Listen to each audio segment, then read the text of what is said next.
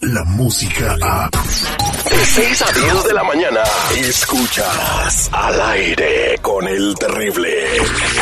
Mantente informado y al día con las noticias más actuales desde Telemundo. Estamos de regreso al aire con el terrible El Millón y Pasadito. Eh, tenemos a Salia Íñiguez desde la sala de redacción en Telemundo en este lunes, inicio de semana. Salia, good morning. How are you today? ¿Tuto bene? Tuto bene, ¿qué tal amigos? Feliz lunes, un gran gusto saludarles e informarles como siempre y justamente en un día en que están iniciando las audiencias para miles de personas que han solicitado asilo en el país. Estamos muy al pendiente, pero fíjense, en promedio estas personas van a tener que pasar por tres o cuatro audiencias antes de que un juez pueda decidir sobre su caso. Los expertos aseguran que de hecho el sistema está diseñado para rechazar a los solicitantes. Mientras tanto, la patrulla fronteriza ya está listando una nueva instalación en Texas donde piensan realizar dichas audiencias virtuales que van a ser a través de pantallas de video y como les digo, vamos a estar muy al pendiente. Desafortunadamente, pues no se espera mucho éxito para muchos de esos casos.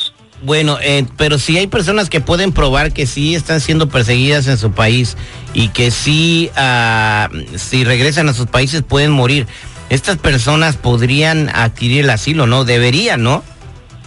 Pues ese es el proceso y normalmente así ha sido y efectivamente de eso se trata, para eso son las audiencias, pero el simple hecho de que vayan a hacer múltiples audiencias y de esta forma pues está desanimando a algunas personas. Sin embargo, definitivamente siguen ahí y lo y lo van a hacer, van a, hacer, pues a seguir luchando para tratar de conseguir ese asilo. Oye, es desesperante. Yo el fin de semana, yo yo seguido voy a la frontera allá en Mexicali, Baja California, Salia.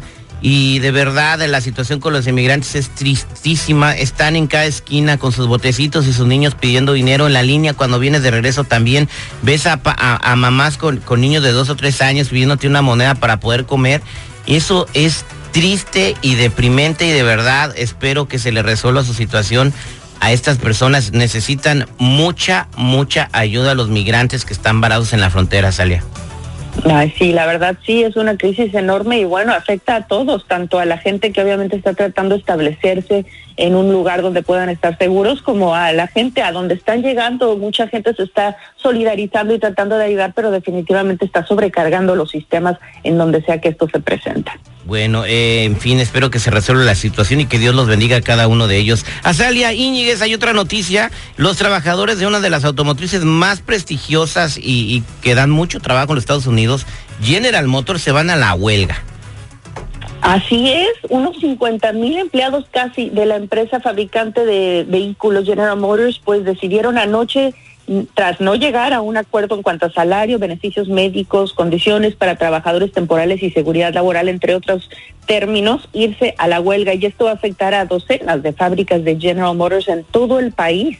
La empresa considera este paro decepcionante, así lo declararon. Ellos aseguran que presentaron una buena oferta salarial y excelentes beneficios de salud, pero los empleados no lo vieron así. Y esto pues es un impacto muy fuerte a la economía. Para darles una idea, en el 2007, que fue la última vez que se fueron a la huelga y la huelga duró dos días, los costos para la empresa se calcularon en alrededor de 600 millones de dólares. O sea que un día, dos días es una pérdida enorme. Vamos a ver a dónde llegan estas, uh, esta situación. Va a haber pláticas nuevamente a las 10 de la mañana pero la huelga se declaró a partir de la medianoche, así que empezando hoy. Si arreglaran esa situación, no perderían 600 millones de dólares, de verdad hubieran perdido mucho menos ah, y pagándole lo que se merecen a sus empleados. No espero que se arregle esta situación. Y por último, hay un tema delicado eh, con Arabia Saudita, Estados Unidos e Irán. Y bueno, el presidente Donald Trump tuiteó anoche de que están listos para disparar si comprueban que los drones que le dispararon a una refinería en, en Arabia Saudita eran iraníes. Así es, las tensiones han escalado intensamente durante este fin de semana porque en respuesta a lo que acabas de comentar que dijo el presidente Donald Trump, pues por su parte el régimen iraní también dijo que ellos tienen a todas las embarcaciones de Estados Unidos al alcance de sus misiles. Básicamente están lanzando una fuerte advertencia a Washington luego de esas declaraciones que pues los están citando a ellos como posibles a Irán como posibles uh, pues autores de una u otra forma al apoyar a los rebeldes que eh, pues se asignaron este yemeníes que se asignaron este ataque contra las refinerías eh, de Arabia Saudita. Así que la situación está bastante tensa. Ambos países, básicamente Estados Unidos e Irán, están diciendo que están listos para llegar a las últimas consecuencias. Y bueno, pues muchísima atención en la zona. Estaremos al pendiente porque todavía no se define a ciencia cierta si efectivamente Irán tuvo o no tuvo que ver con esto. El, el gobierno lo está negando.